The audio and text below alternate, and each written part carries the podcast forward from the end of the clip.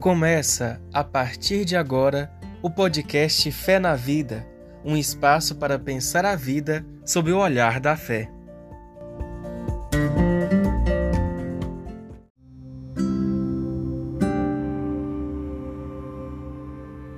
Olá, eu sou Solange Maria do Carmo, professora de teologia e biblista.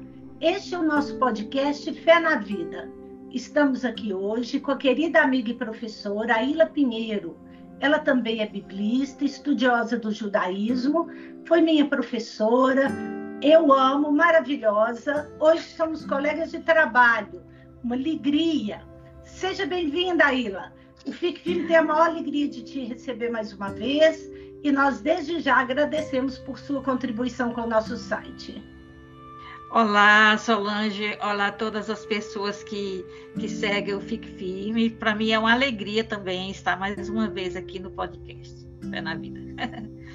É isso aí, fé na vida. Não vamos desanimar, não. Vamos eu estudei Bíblia, inclusive com você. E sou muito grata por tudo que você me ensinou e que me ensina até hoje. Falei na sala de aula esses dias com os alunos, estou ensinando cartas católicas e hebreus. Falei, vocês acham que eu estou muito apaixonada por Hebreus? É porque eu tive uma professora apaixonada por Hebreus. Então a gente aprende.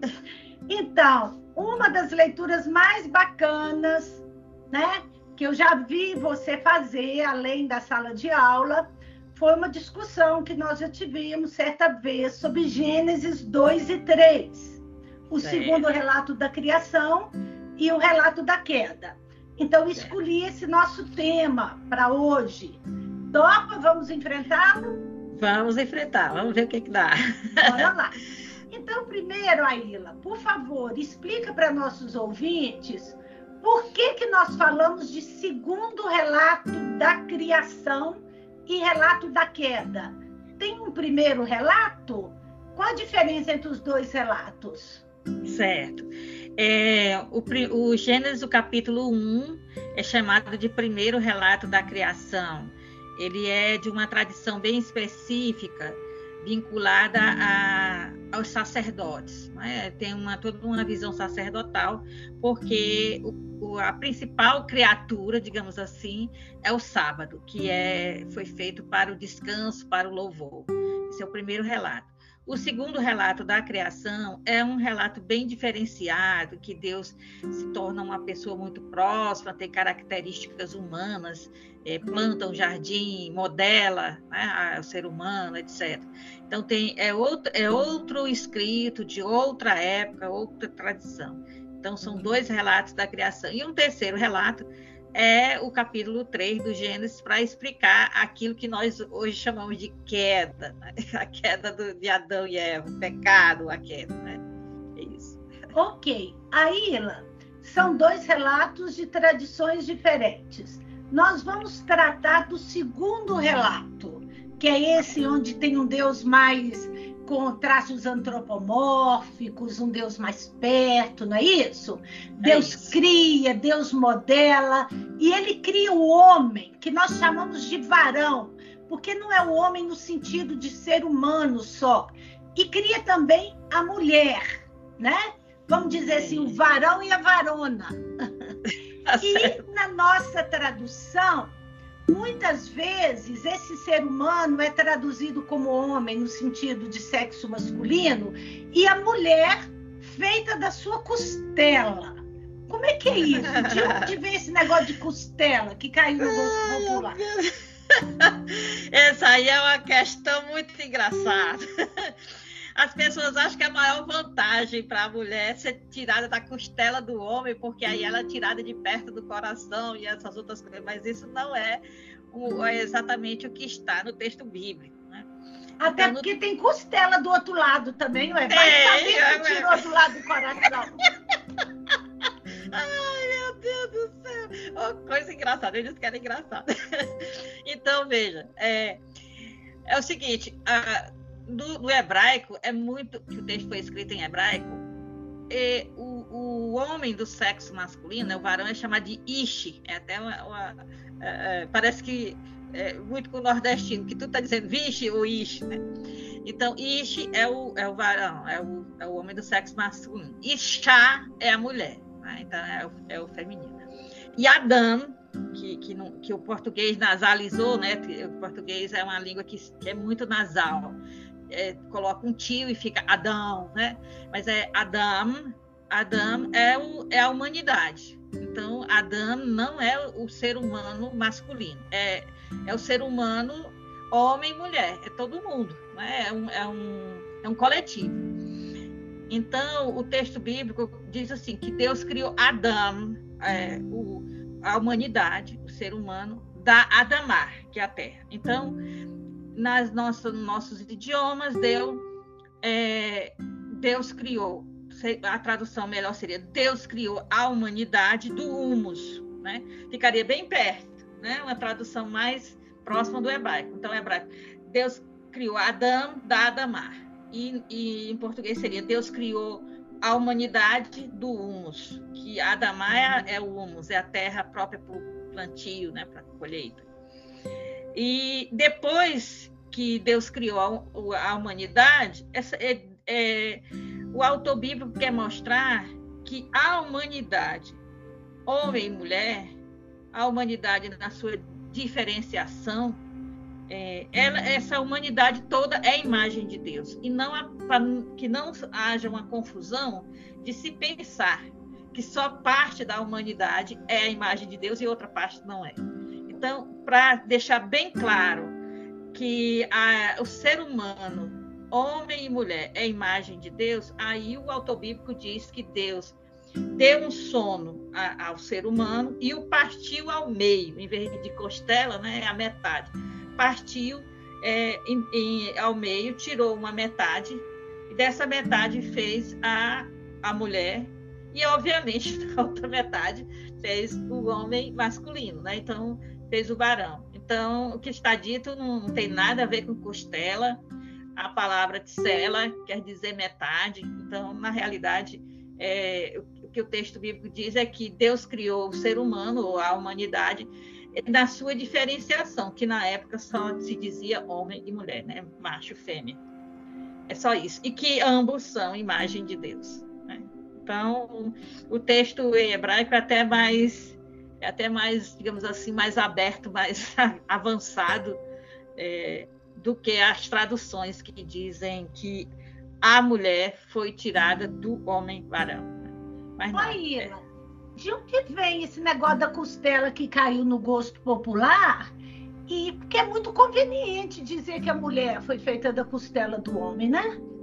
É, foi mais da tradução do, da, da Bíblia na língua original para o latim no século IV, né? É, já, já estava antes do século IV, que havia uma versão péssima da Bíblia chamada Vetus Latina, né? que era uma, uma versão é, bem mal.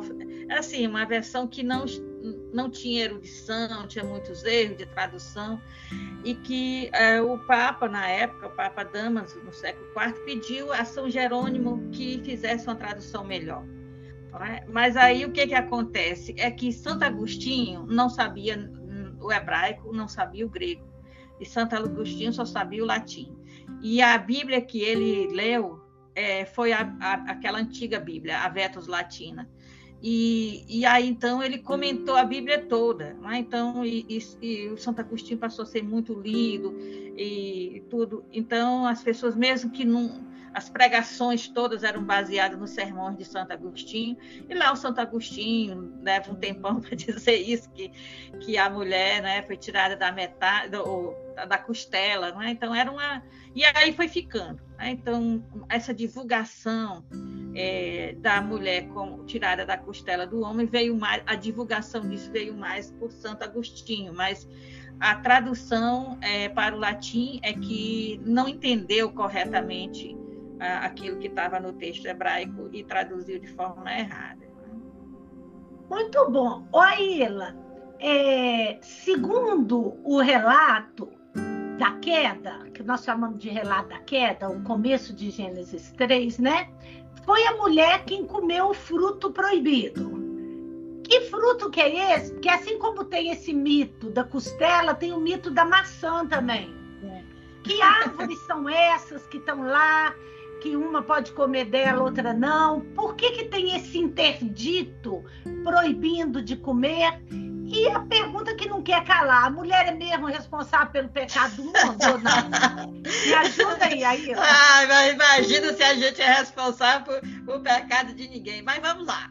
É, então, veja, tem muito ainda, continua na questão da Bíblia em, em latim. Né? Então, é, a palavra malos, é, tanto diz o mal, num dos casos do latim, se não me engano é o dativo, quanto diz maçã. Né? Então, depende do contexto. Então, na realidade, o texto bíblico não tem nada com maçã, não tem, né? mas quando a Bíblia foi traduzida para o latim, havia lá esse malos, que é o mal, e que foi entendido como maçã. As, primeiro, eu queria deixar bem claro que esses relatos de Gênesis de 1 a 11 são é, relatos que usam um gênero literário próximo à fábula, não é? é? Nós diríamos que seria como as parábolas de Jesus, que são histórias para edificação, né? para dizer uma grande verdade salvífica. Então, é, é, é, também foi popularizado por Santo Agostinho, que, que, criou a expressão pecado original e usou bastante esse texto de Gênesis 3. O hebraico e o judaísmo não sabem o que é pecado original. Nunca. É, é já acho estranho quando escutam dos, dos cristãos essa expressão. Né? O texto de Gênesis 3 é o seguinte Primeiro, que naquelas culturas do Oriente há muitas histórias, muitos mitos e fábulas que falam de árvore da vida e árvore da morte.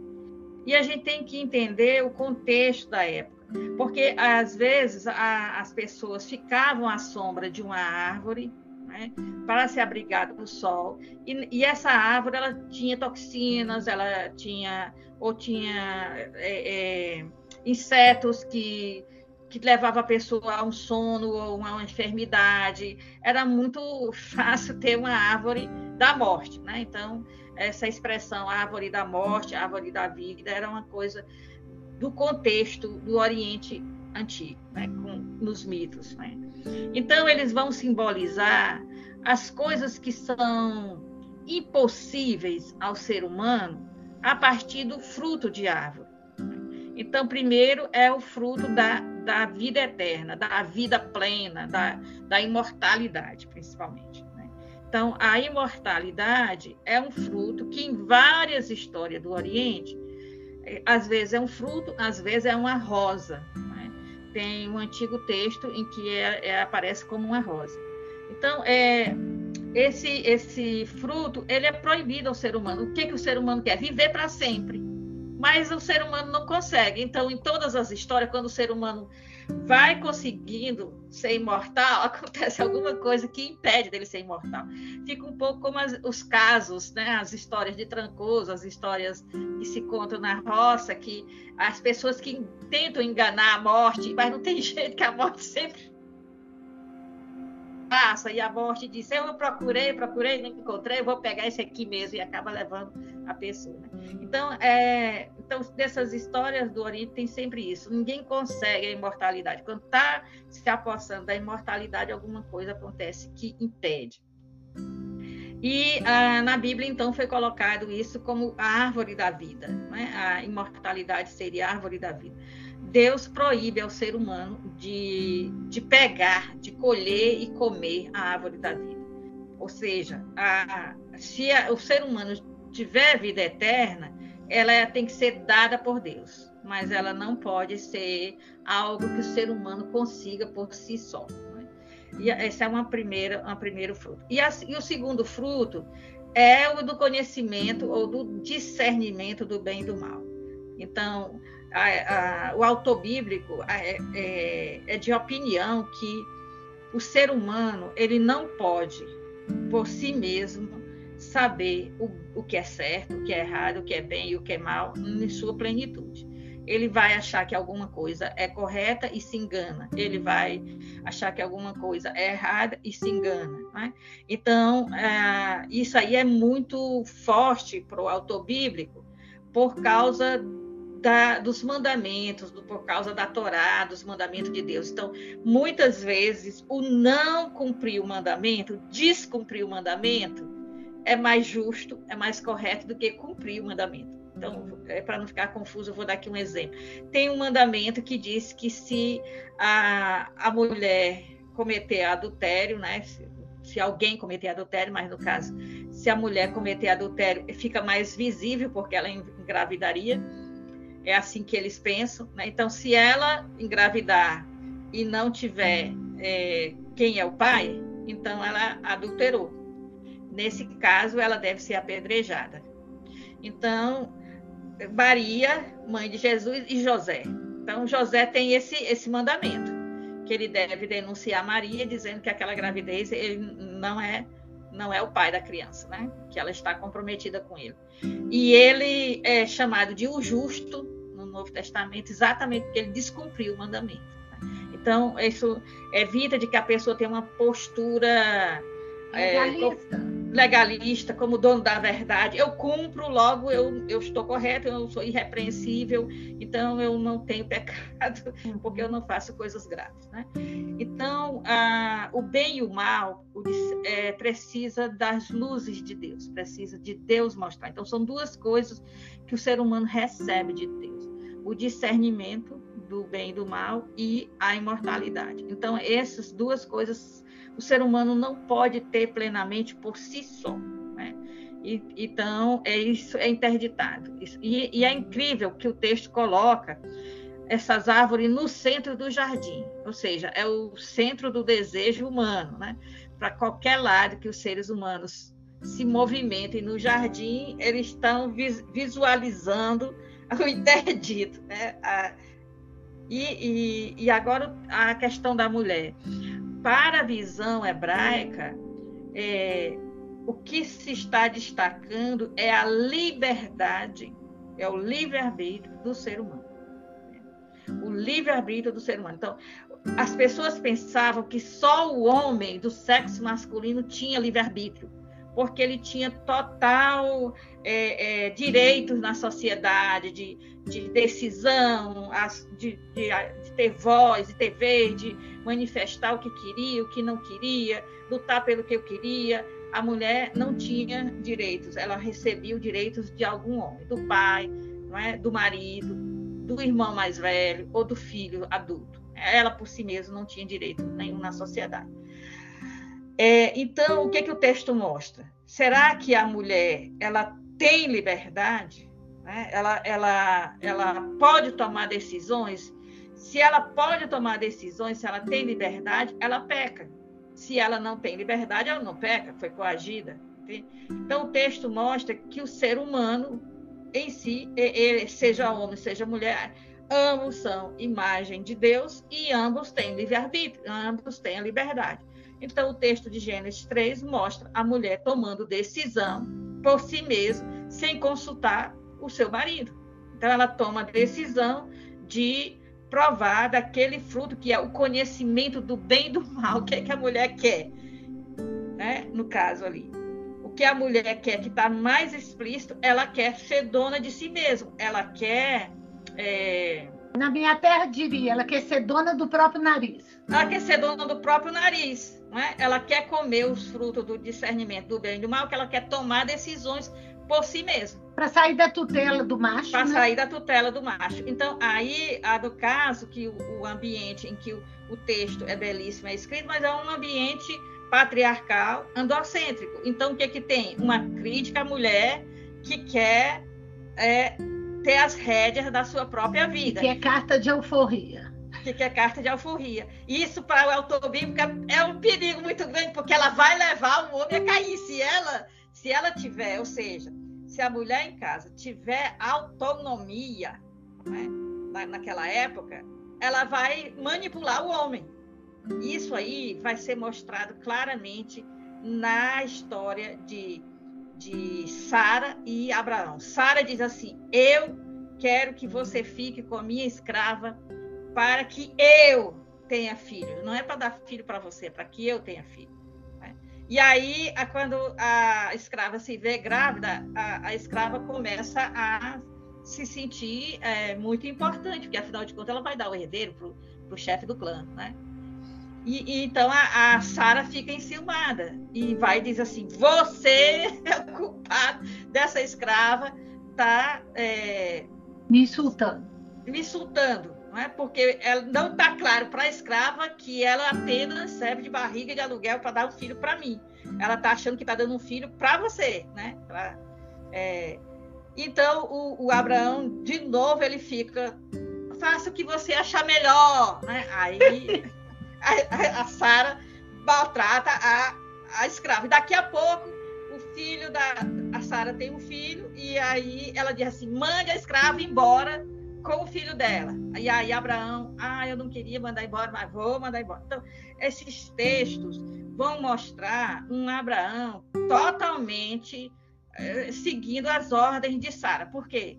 Porque Sara tem uma autonomia. São textos que foram escritos de outra tradição, né, que mostra é um perigo a mulher ter autonomia, porque se a mulher tiver autonomia, ela vai mandar no marido e o marido vai ser um joguete na mão dela. Não deixa a mulher comer o fruto do discernimento do bem e do mal, porque ela vai levar, né, ela vai pecar e vai levar o marido a pecar. Então são textos né, que tratam disso que a mulher tinha autonomia, que a mulher queria autonomia, que lá no texto ela é questionada por Deus como um igual a, a, ao homem, né? ela, Deus mantém uma conversa no mesmo nível com os dois?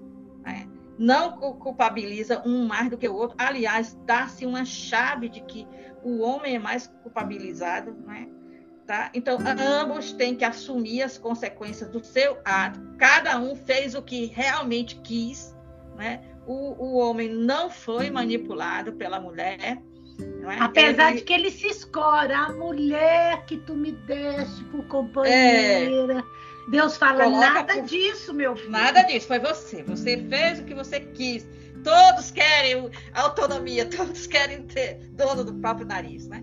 E então ali o, a serpente ela vem, ela é muito retirada dos, dos mitos né, da, da, diversas civilizações ali também, que a serpente vem como astuta, a, a astúcia, né, a sedução. Ela não tem essa conotação negativa. É? A, a, serpente não tem essa conotação. Né? O que ela tem é, é uma conotação de que há seduções, há pessoas espertas, há pessoas que enganam. É, é? Então, é, e ela vem também como, uma, uma, como se fosse uma divindade estrangeira, né? porque ali, ali próximo havia é, o culto à serpente. Não é? Então, a serpente no Oriente não tem essa conotação negativa. Na, se a gente vê essas fotos da múmia, do, dos sarcófagos egípcios, os faraós têm uma serpente saindo do, do, da, da, testa, né, da cabeça. Quer dizer que ele é sábio. Né? Tem as, a, a, por exemplo, a Nefertiti tem uma serpente saindo da cabeça, né? O Tutankhamon tem uma serpente saindo da cabeça, quer dizer que eles são sábios, é para mostrar que eles são sábios. Então, a serpente é símbolo da sabedoria, da astúcia, da, da, das artimanhas, da sedução, né? É, é, mas está nessa linha, não está na linha diabólica, não se trata de diabo. Isso que eu ia falar, a serpente não é de capeta, não, né? Não é o diabo, não. não. Tem não, nada não a é ver é com o capeta católico agora. Não, não tem. É, é porque eles não sabem como que, que acontece isso das pessoas, às vezes, fazer uma coisa impensada, quando, como ali diz, né, quando ele percebeu, caiu assim umas, umas escamas dos olhos, quer dizer, disse, oh, eu fiz uma besteira, né?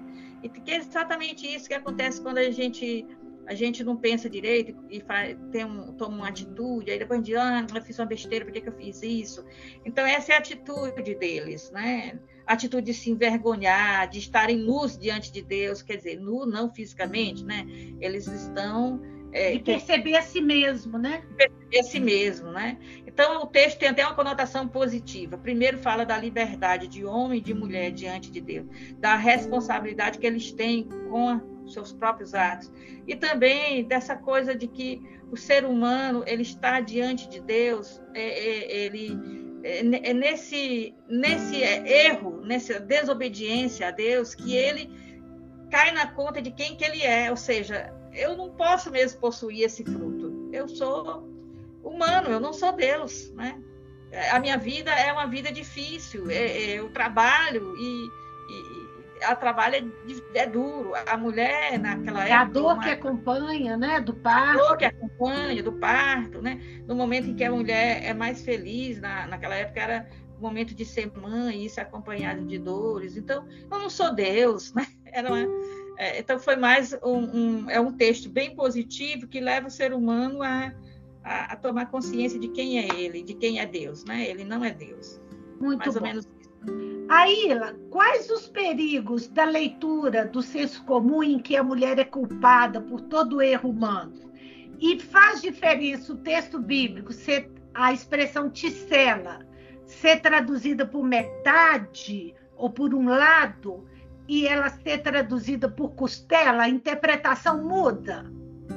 Ah, é, a interpretação é diferente, né? Então, se a gente tem é, a palavra costela sendo traduzida, a palavra ticela sendo traduzida por costela, quer dizer que o, o importante é o homem do sexo masculino, né? E que a... foi feito primeiro direto feito das mãos de Deus. Da, né? Direto das mãos de Deus. Aí é porque também tem um texto, tem um termo aí que é que é mal interpretado, que é o ser humano, é, digamos assim, que as pessoas têm, pensam é assim, o homem do sexo masculino foi criado por Deus e aí é, ele se sentiu solitário, né?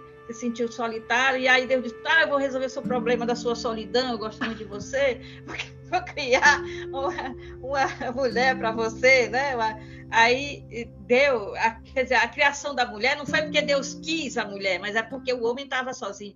Isso é, é, muito complicado, porque a palavra aí que, que aparece como auxiliar para a mulher, né? Como auxiliar do homem, é uma palavra que geralmente na Bíblia é dito para Deus. Deus é aquele que auxilia o ser humano, né?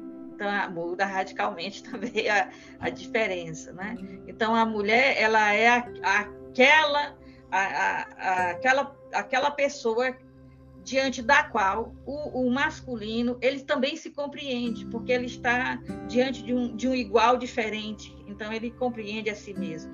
É nesse sentido. Então, assim, a atitude que o casal tem em relação a Deus, de se reconhecer como humano e, e ver que Deus somente é aquele, que eu não sou, assim também o, o masculino e o feminino têm no confronto entre si, são iguais e diferentes, né? Então, é muito bonito o texto. E essa coisa de dizer que a mulher foi a culpada né, pelo pecado entrar no mundo, isso aí é uma injustiça muito grande. Né? Com a mulher, com o texto, não é, não é isso que o texto diz. Né? O texto diz que a mulher ela pode pecar porque ela é livre, ela tem livre arbítrio diante de Deus. Talvez socialmente ela não tenha, mas diante de Deus ela é, é, é igual né? é igual dignidade com o homem. É por isso que ela pode pecar. Ela só peca porque ela é livre. Se ela não fosse livre, não pecaria. Né? Então, ela pode desobedecer a Deus. Ela, né? É isso que, é, que marca a liberdade humana. Né? Pode dizer não para Deus? Pode. Né? E, e, e, essa, essa que é a questão. Né? Eu acho. E essa liberdade é fantástica, né? Porque Deus não é aquele que manipula a gente. É, Deus criou a gente livre e a liberdade nossa vem exatamente da liberdade dele. Se a gente Sim. não puder nem dizer não a ele, então é. ele criou um fantoche. É, um robô programado para obedecer, não é? Eu, às vezes, fico muito preocupada com certas interpretações do, do que, que seria, mas isso aí é outro podcast, do que, que seria a concepção, né, a Imaculada Concepção de Maria, que é concebida sem o pecado original. Parece que ela é um robô que foi programado para obedecer a Deus, não tinha nenhuma capacidade de, de, de, de, ter dificuldade de compreender o plano de Deus, de se sentir tentada a não a não fazer. Se Jesus, como ser humano, né, foi tentado, é tão importante o relato da, das tentações de Jesus para mostrar que ele é humano, né, que o que ele faz é uma tomada de decisão. Jesus só fez o que fez porque ele decidiu fazer.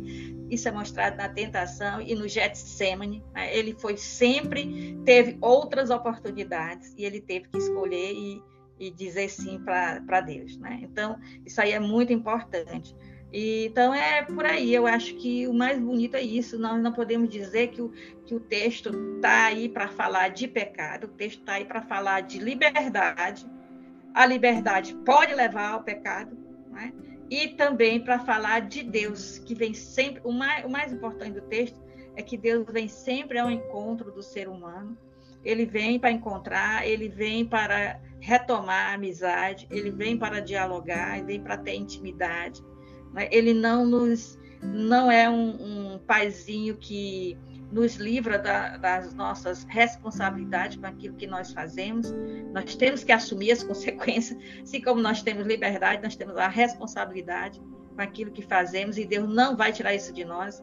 Né? Então, esses supostos castigos são apenas modo de dizer que cada um tem que é, assumir as consequências do seu erro. Né? E, e esse texto é muito bonito e é uma pena que ele seja mal traduzido. Às vezes, eu luto, sabe? Queria fazer um elogio aqui à, à Bíblia, nova edição da Bíblia da CNBB, porque não coloca mais a palavra costela, coloca é a metade, graças a Deus. Depois de muita luta, né? Depois de muita luta, mas graças a Deus, né? Então, que maravilha, vamos caminhando por aí. Quem Viva quiser... Padre Côniges, que acolheu, é, que acolheu a súplica né? das mulheres. Foi, exatamente. Então, Muito bom. Ô, Aila, que bom a gente termina esse podcast, então, com um alívio de saber que a mulher não é culpada por toda desgraça do mundo. que ela não é, é menor do que o homem, que ela não é menos Sim. livre, menos digna, que ela não é menos amada, que ela não é menos imagem e semelhança de Deus, né? Muito obrigada, viu, minha querida, por tudo ah, isso. Eu, eu, sigo como sua discípula, fiel, aprendendo é muito somos... com você. somos e, colegas. É, somos professora de Bíblia aqui, tentando é, manter o legado que você tem passado, viu? Foi um prazer. Acho que enorme. todos nós somos é, discípulos é, do Padre Cônix, sabe? Exatamente, nós, nós somos discípulos do Padre Cônix, né? Exato, e é. temos orgulho de sê-lo, né? Graças Isso. a Deus. Graças é uma pena que ele nos deixou, mas deixou um legado também muito grande e foi uma experiência muito boa, né? Conviver com ele. Foi, foi ótimo. Então, querida, muito obrigada. Um prazer Agradeço. bater bate-papo com você. Um abraço para você, para todos os ouvintes e até o próximo podcast, se Deus quiser. Viu? Tchauzinho.